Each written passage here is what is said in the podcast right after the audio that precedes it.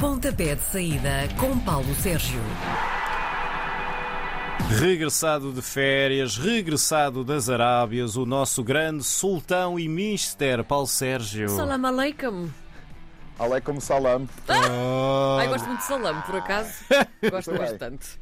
Eu ele, também. ele vem treinado de lá. Bom dia. Olha, vamos então. Bom dia, bom dia. Vamos lá dia. então. Vamos avançar aqui nos assuntos. As jornadas vão passando e a Belenense Chade continua no último lugar da tabela. Logo à noite vai jogar contra o Passos de Ferreira, que pontuou em 5 dos últimos 6 jogos. É, e que venceu uh, o Vizela por uh, 2-1. Uh, Já o uh, Belenenses perdeu com o Gil Vicente por 2-0.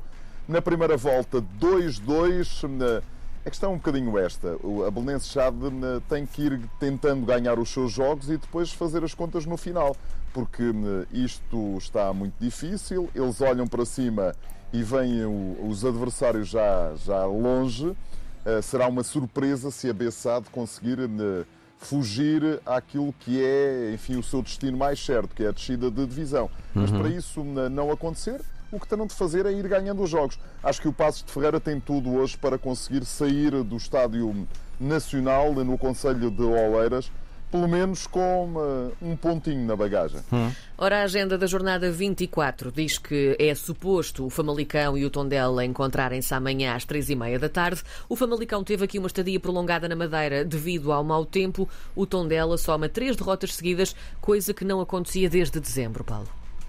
É, e o Famalicão conseguiu aquilo que muito pouca gente conseguiu, ou seja, ir ganhar à Madeira frente ao Marítimo, sobretudo nesta era eh, Vasco Seabra. O Tondela, bom, o Tondela perdeu em casa com o Braga por um zero na última jornada, está numa posição a complicar-se, eh, a equipa de Paco Aisterano é verdade que está na meia final da Taça eh, de Portugal, vai jogar com o Mafra na próxima quinta-feira, mas isto começa também a complicar-se e muito para eh, o campeonato. Eu diria que o Famalicão tem tudo para conseguir averbar aqui três pontos no jogo de amanhã à tarde, mesmo que tenham estado de férias na Madeira durante uns dias. Amanhã o Sporting vai à Madeira, lá está, para a procura de continuar a somar pontos para se manter na perseguição do primeiro lugar. O Marítimo está em oitavo lugar com 28 pontos e achas, Paulo Sérgio, que pode ter a ambição de somar mais uns contra os Leões? Acho, acho mesmo. Acho que esta equipa de eh, Vasco eh, se eh, fizer aquilo que tem feito habitualmente em casa, tem tudo para conseguir roubar aqui algum ponto, pelo menos um ponto, à equipa do Sporting, que terá de se apresentar, eu di- eu diria que na sua máxima força. É verdade que eh, levaram 5 do Manchester City, mas o Manchester City é para mim. eh, talvez a par do eh, Bayern de Munique a melhor equipa do mundo e, portanto, esse jogo não conta. Derrotaram depois com toda a limpeza ao Estoril Praia por eh, 3-0. Este Marítimo, que vem dessa derrota que já falei com o Famalicão, mas em casa o técnico Vasco Seabra tem eh, tido um percurso, enfim, não fosse esse problema com eh, o Famalicão, eu diria que teria um percurso praticamente imaculado.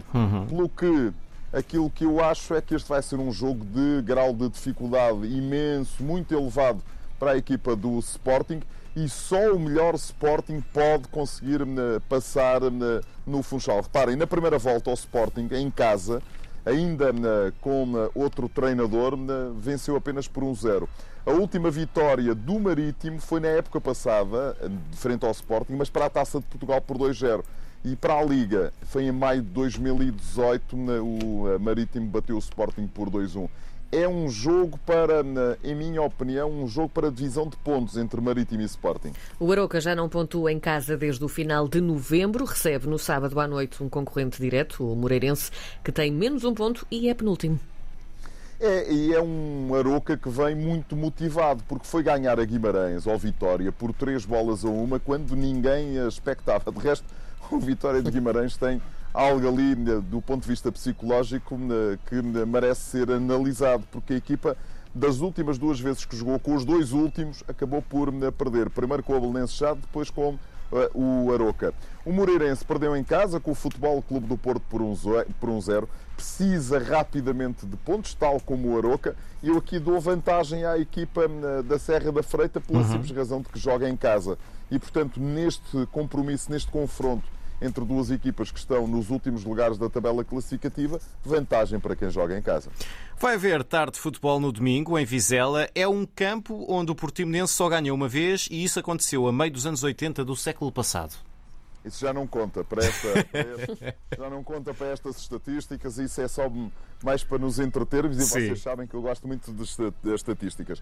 O Vizela perdeu por 2-1 com o Passos de Ferreira na última jornada.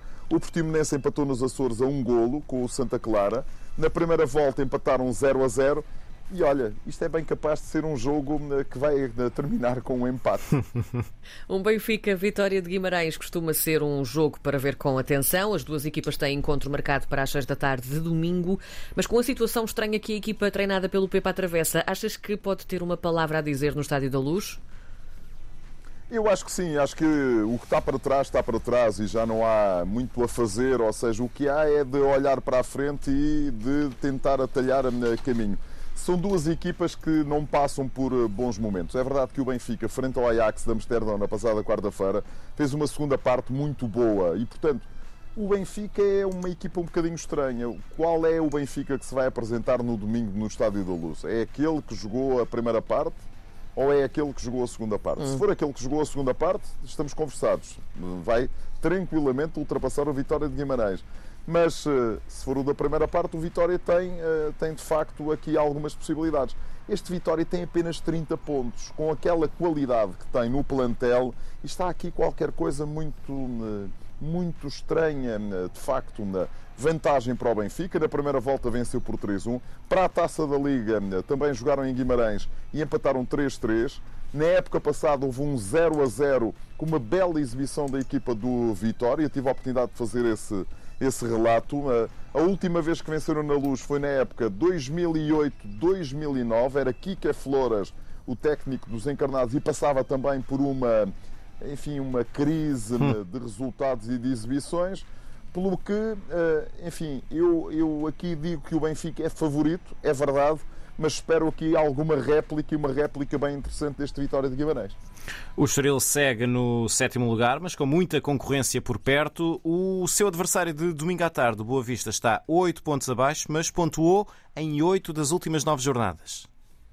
É, quem criticava Petit por ter uma equipe e por ser um treinador defensivo, acho que eh, nesta altura está a morder ali a mão, porque o Petit já deu mostras de que tem, de que tem capacidade eh, para eh, colocar as equipas a jogar bom futebol. Aquilo que o Boa Vista fez na última jornada frente ao Benfica é, é de treinador, ou seja, está a perder por 2-0 e dá a volta aos acontecimentos. É verdade que o Benfica também, na segunda parte, desceu muito, mas eh, muito mérito para a equipa do Boa Vista. O Estoril Praia perdeu por 3-0 com o Sporting, 1 a 1 na primeira volta.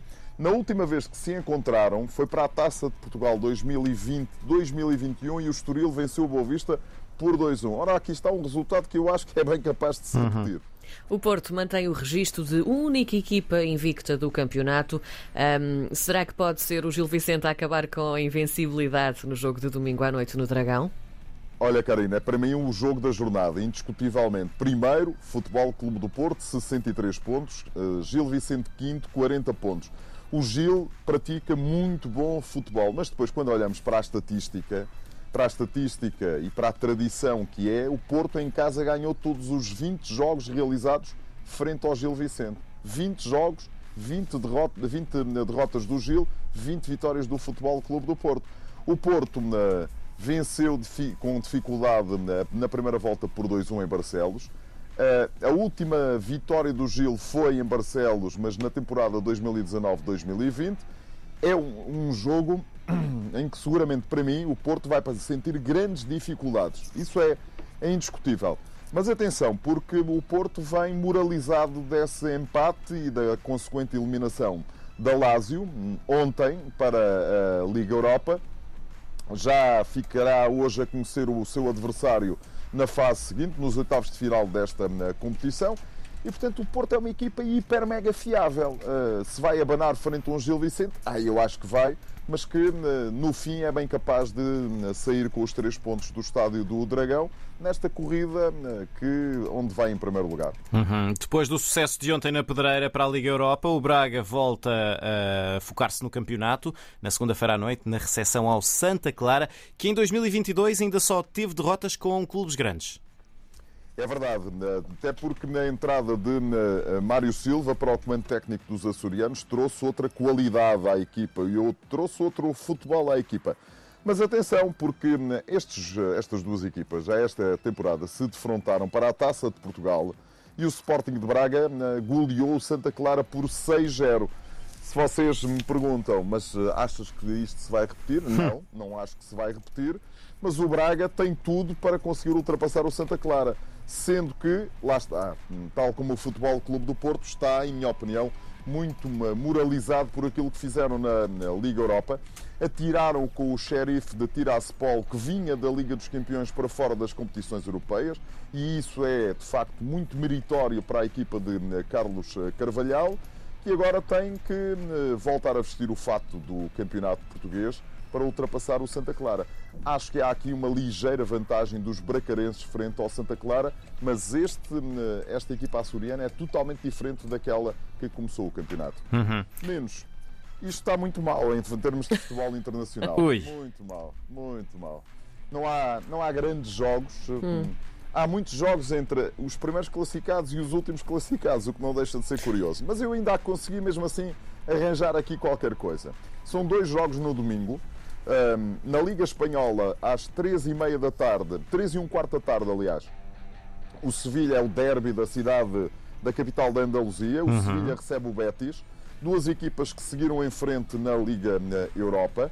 O Sevilha eliminou o Dinamo de Zagreb, apesar de ter perdido. O Betis empatou em casa com o Zenit de São Petersburgo 0 a 0. E, portanto, são duas equipas que estão em alta em termos de eh, competições internacionais e que estão em alta em termos de competições nacionais. Repara, o Sevilha é o segundo classificado, tem 51 pontos, o Betis o terceiro, 46 pontos. Para o ano podemos ter duas equipas da Andaluzia, da capital da Andaluzia, na Liga dos eh, Campeões. Grande, grande, grande jogo por tudo aquilo que está à volta e também porque eh, estão dois, duas equipas a fazer um campeonato absolutamente fantástico. Destaque no Betis de Sevilha para William Carvalho, internacional português, que está a jogar como eu nunca o vi a jogar. Depois, ou eh, antes, um bocadinho, às duas da tarde, eh, na, na Liga Inglesa, o West Ham, o atual quinto classificado, 42 pontos, recebe o Wolverhampton, o sétimo, com 40 eh, pontos. A equipa do West Ham vem do empate com o Newcastle, um golo. O Wolverhampton estava com duas vitórias seguidas mas eh, acabou por perder num jogo de acerto de calendário com o Arsenal.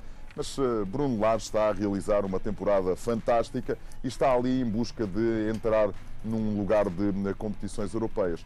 É o que temos porque o futebol internacional guardou para, esta, para, esta, para este fim de semana apenas eh, jogos entre equipas do topo e equipas cá debaixo da tabela classificativa, o que também não deixa às vezes de ser muito engraçado. Pode haver surpresas. Às vezes é, exatamente. Costumam tentar bater o pé e às vezes conseguem bater o pé aos, aos maiores. Temos mais futebol na próxima semana. O pontapé de saída com Paulo Sérgio. Obrigado e até para a semana. Um abraço. Até para a semana. Um abraço. Beijinhos. Às sextas-feiras, Paulo Sérgio faz uma antevisão dos jogos da jornada. Pontapé de saída, às 10h30 da manhã, na RDP Internacional.